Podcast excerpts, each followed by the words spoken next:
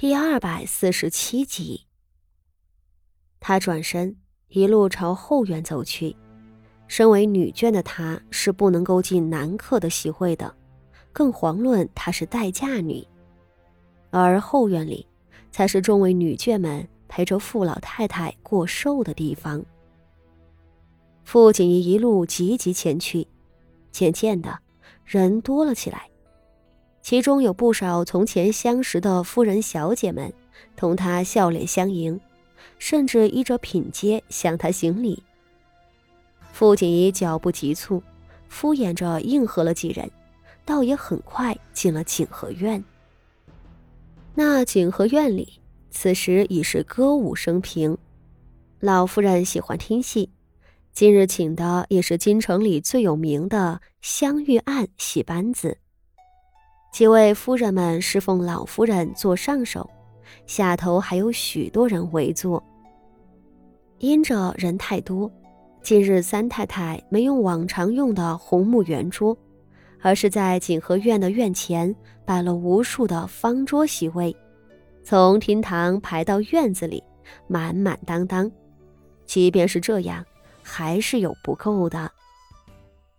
傅锦仪一跨进外间的大院。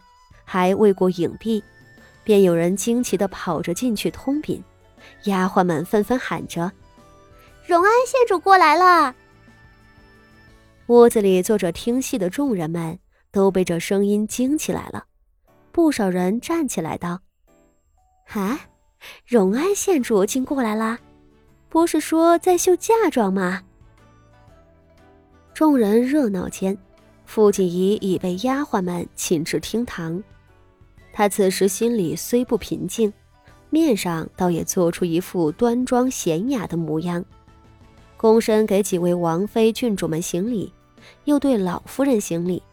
他微笑道：“老夫人寿辰，孙女儿总是坐不住，想过来给老夫人磕个头。”这番说辞倒也很是合理，大家都以为他是过来露个面儿，以示孝心的。傅老夫人点头，命人给他加椅子。傅锦仪却道：“孙女儿磕个头就是了。”说着，在丫鬟端来的蒲团扇上跪着，给傅老夫人磕头。众人对此没觉着什么，想来国公府是皇亲国戚，规矩大得很，荣安县主能够出来，已经很不错了。按照宫廷礼仪，待嫁的准媳妇儿是不能见到任何外男，也不能在人多的场合露面的。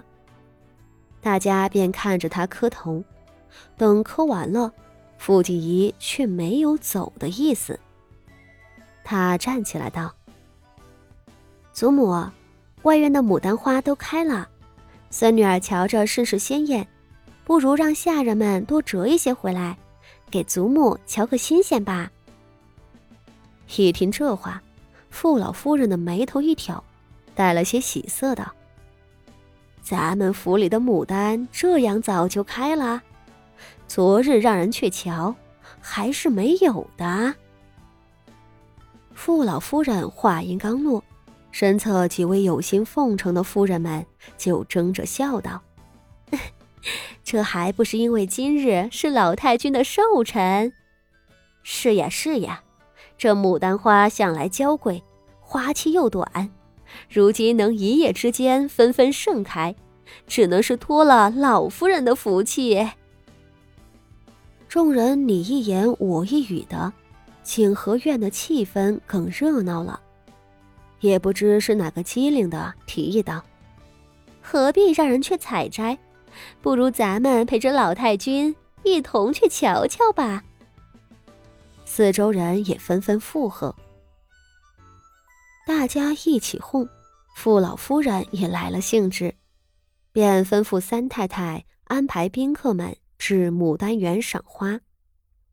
赴宴的人数众多，一窝蜂赶去牡丹园，也是个浩大的阵仗。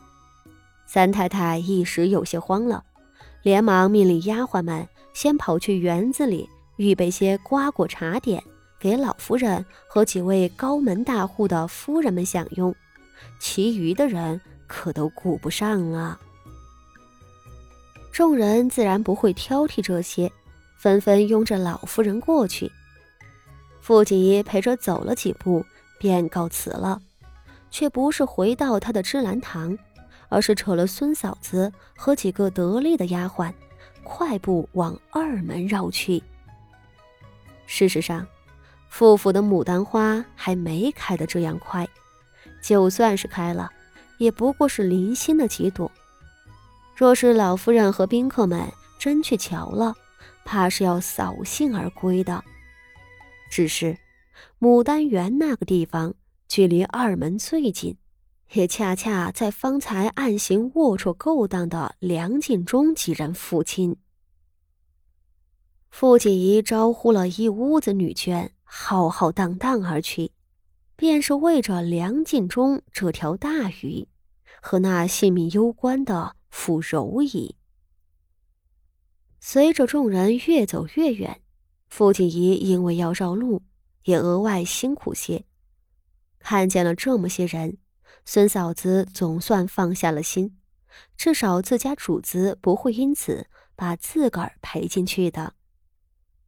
只是等众人快到了的时候，孙嫂子还是踟蹰了，问道：“县主，咱们这样贸然过去，二小姐被梁总管糟蹋的丑事。”岂不是要闹得人尽皆知啊？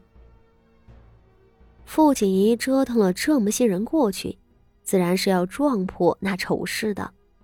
那梁锦忠会因此被众人捉奸，身败名裂不说，奸污官家贵女和糟蹋寻常百姓又是不一样的，那可是重罪。太子党趁着这个机会，将他扔进天牢，活活打死。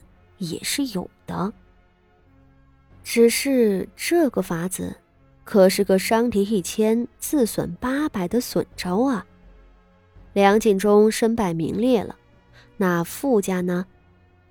傅柔仪不必说了，被太监糟蹋，他要么悬梁自尽，要么出家为尼，傅家也会因此蒙受奇耻大辱，所有的姐妹都会受到牵连。甚至连男人们的官途都会受阻。若是个一般的男人，作践的家里的小姐，顶多是那可怜的女子倒霉。可现在的问题是，此时在傅家放肆的不是个男人，是个太监。这事儿要是传出去了，傅家丢丑可就丢大了。